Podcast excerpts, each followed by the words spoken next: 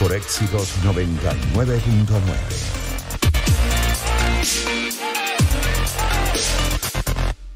El próximo 3 de abril se reabrirán las fronteras tanto marítima como aérea con Curazao y en la misma fecha también ocurrirá el tránsito con el mar por Bonaire. Las llamadas islas ABC, Aruba, Curazao y Bonaire vuelven a tener conexión con Venezuela. Pero ¿qué representa esto para el país? Para hablar de ello saludamos a Reinaldo Pulido, quien es vicepresidente de Conceturismo. Bienvenido, un gusto conversar con usted.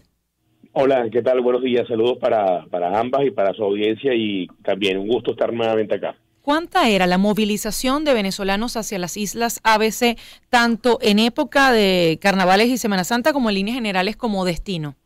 Bueno, estamos hablando de información de hace más de cuatro años, este, pero, pero, pero tranquilamente puedo decirles que era, era representativa, ¿no? Teníamos una, una operación aérea, sobre todo de aquí para allá, porque de, allá para acá no, digamos que no habría, no habría mayor cosa, aunque eh, con el pasar de los años, en el caso de Aruba, hubo algunos, algunas líneas aéreas arubanas eh, que, que, pegaban hacia acá. Pero el, el digamos que el, lo, fuerte, lo más importante era desde Venezuela hacia, hacia las islas, y sin duda alguna había un intercambio importante porque es un intercambio además de generaciones, ¿no? De, de décadas y décadas y décadas es un intercambio cultural, es un intercambio, vamos a llamarlo generacional, si, si sirve el término, y por supuesto eh, comercial, ¿no? Eh, por supuesto, había, había una, una, operación que subía y se mantenía muy alta en temporadas puntuales, como bien decías ahora, como Carnaval, Semana Santa y demás, pero es algo que se mantuvo por años, ¿no? Eh, Venezuela llegó a ser, en el caso, por ejemplo, de Aruba, no, no, no tanto, no, no manejo tanto la cifra de Curazao, pero en el caso de Aruba, llegamos a ser el tercer mercado en visitantes eh, llegando a esa isla del Caribe y el primero en gasto, gastábamos por si, el, si el primer mercado era norteamericano y el segundo era el holandés, em, eh, digamos en llegada de, pasajeros y luego el venezolano, durante muchos años, el que más gastaba en promedio era el venezolano por encima de estos dos primeros que les digo. Entonces, era importantísimo, había una operación permanente, eh, digamos que era algo como, como muy natural, ¿no? Era era tan natural como decir, mira, ya vengo y te montabas en un avión y te ibas el fin de semana a Aruba o a Curazao, ¿no? Pero entiendo además que, que esa era una frecuencia muy importante, no solo para, para el aeropuerto de Maiquetía, saliendo de la ciudad de Caracas, sino también para otras zonas como Maracaibo, eh, donde había muchísimo turismo hacia Aruba. Sí, eso, eso es lo, digamos, eso fue lo difícil de estas medidas de cierre entre, entre las islas y Venezuela, ¿no? Este, tenías operaciones importante, digamos, tal, vez no, tan importante como los vuelos hacia Sudamérica o a Centroamérica o, mucho menos que Norteamérica, pero pero estaba allí y como bien dices, había una operación desde Maracaibo, desde Valencia y por supuesto desde Maiquetía o de Caracas. Entonces, era importante eh, yo yo quisiera o, creo entender que era más eh, más numerosa la cantidad de vuelos hacia Aruba que hacia Curazao, pero se podían acercar, ¿no? Y además que en el caso de Curazao la gente pudiera pensar que el intercambio era mm, más que todo turismo, no es tan así. El, asunto con, Curazao era, eh, yo, yo creo que primeramente comercial, ¿no? Hay un intercambio comercial con Curazao de toda la vida, mayor, mayor que, que, hacia Aruba. Y por supuesto que la gente hacía, hacía turismo en la isla de Aruba, pero yo creo que ahí había una mezcla importante de intereses de negocios de, de las islas del Caribe con Venezuela y viceversa, ¿no? Reinaldo Pulido es nuestro invitado, es vicepresidente de Conceturismo. Ya ahora cuando se anuncia el próximo 3 de abril para retomar conexiones aéreas y marítimas con Curazao.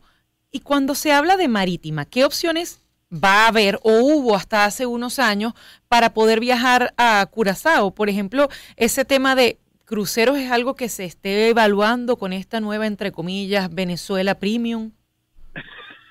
Muy entre comillas. perdón, perdón, me agarraste desprevenido. No, este, no, es, ese, ese intercambio marítimo eh, responde primeramente al tema de mercancía, ¿no? Al tema comercial.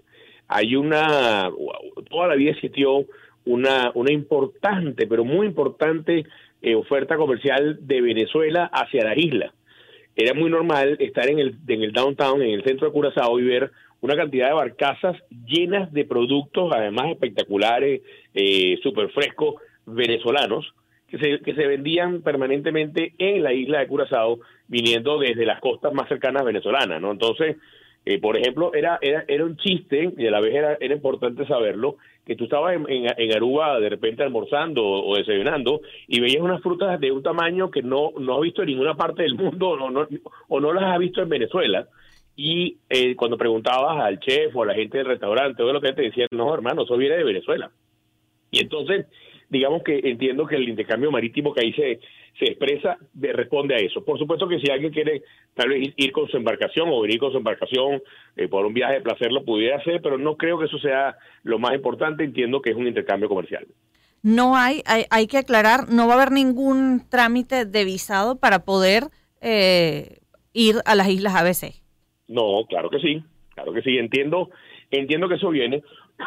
Perdón, no tengo nada oficial aún porque, de hecho, vamos a tener, desde como, como Cosa Turismo, vamos a tener, eh, si sale todo bien según una agenda, un encuentro, una reunión con la Embajada de los Países Bajos la semana que viene y ahí vamos a saber un poco más de qué va todo esto, ¿no? Porque porque sí, se, mantiene un visado, aparentemente, eh, no te, como te digo, no tengo nada oficial, no tengo costo, algo escuché que pudiera costar como 65 dólares, creo haber escuchado, pero no te lo puedo confirmar porque no tenemos nada, nada en la mano, pero sí, sí, yo dudo mucho que un país que recomience operaciones con Venezuela eh, y más viniendo de, ese oscurantismo de cuatro años, lo vaya a hacer sin ningún tipo de visado. Sobre todo además porque recuerdo eh, leer eh, alrededor del año 2019 cifras que daban cuenta de que el 10% de la población en Aruba era de origen venezolano, producto de la, de la migración, de la diáspora, cantidad de gente de las costas venezolanas había migrado no, antes de hacerlo eh, como destino hacia Trinidad y Tobago, lo hacían hacia las islas ABC. Claro, y hubo algunos accidentes terribles llegando justamente a Curazao desde el estado Falcón, esas embarcaciones peligrosas. Sí, bueno, eh, a ver, tenemos que recordar algo que para que no se nos olvide, porque yo, yo entiendo que hay una molestia también en la en la en la opinión de, de, pública del venezolano y yo entiendo por qué, porque o sea, dicen tal vez las islas del Caribe pudieron haber manejado esto diferente para con Venezuela, ¿no? Eh, eh, se, cree que fue muy brusco, ¿no? El cierre, aunque por un lado dice que el cierre lo hizo, disculpe, el cierre lo empujó Venezuela no termina de quedar claro, pero, pero yo creo que las islas pudieron haber manejado esto de mejor manera. Sí, porque, como bien dicen, hay una migración de, de, de gente venezolanos en las islas antes de toda esta crisis humanitaria que vivimos en Venezuela. Vamos a estar claros en algo. En Aruba comen ayaca en diciembre, escuchan gaita y veían RCTV. Eso era importante hablarlo con ellos porque además de que tenían sus platos tradicionales, estaban muy contentos en tener una influencia venezolana en, su, en sus gustos, ¿no? Es muy importante destacar que hubo un intercambio de pasajeros o de visitantes importante con las islas porque el arubano, el curazoleño, no, no sé si tanto la gente de Bonaire, la verdad que no los tengo mucho en el radar, pero Aruba y Curazao, la gente de, las islas, por cuestiones de cambio de moneda, podían venir a hacer diligencias eh, importantísimas a Venezuela. Por ejemplo, los chequeos médicos de ellos eran en Maracaibo, eran en Falcón, eran en Caracas, ¿no? Las, las señoras de las islas hacían eh, algunos arreglos estéticos en el cuerpo eh, de diferente índole en Venezuela y fue un intercambio importante, un negocio importante. Y era para la, para la urbana era muy importante venir a Caracas para una cosa elemental pero primordial, ir a la peluquería, porque era sensiblemente más económico. Entonces, ese intercambio que había, que existía entre, entre nosotros y estas islas del Caribe, y que eso se ha suspendido de esta forma, ha creado, sin duda alguna, una, molestia en, en, la opinión pública venezolana. Pero debo insistir que ese, ese intercambio era un intercambio natural, era natural, ellos venían para acá, nosotros íbamos para allá, pero bueno, las, las cosas en esta época premium son diferentes, ¿no? Eso era literalmente un brinquito. Yo recuerdo haber ido a Aruba saliendo desde el aeropuerto de Las Piedras, donde prácticamente no le daba chance eh, al, al, avión a terminar de despegar cuando ya estaba aterrizando.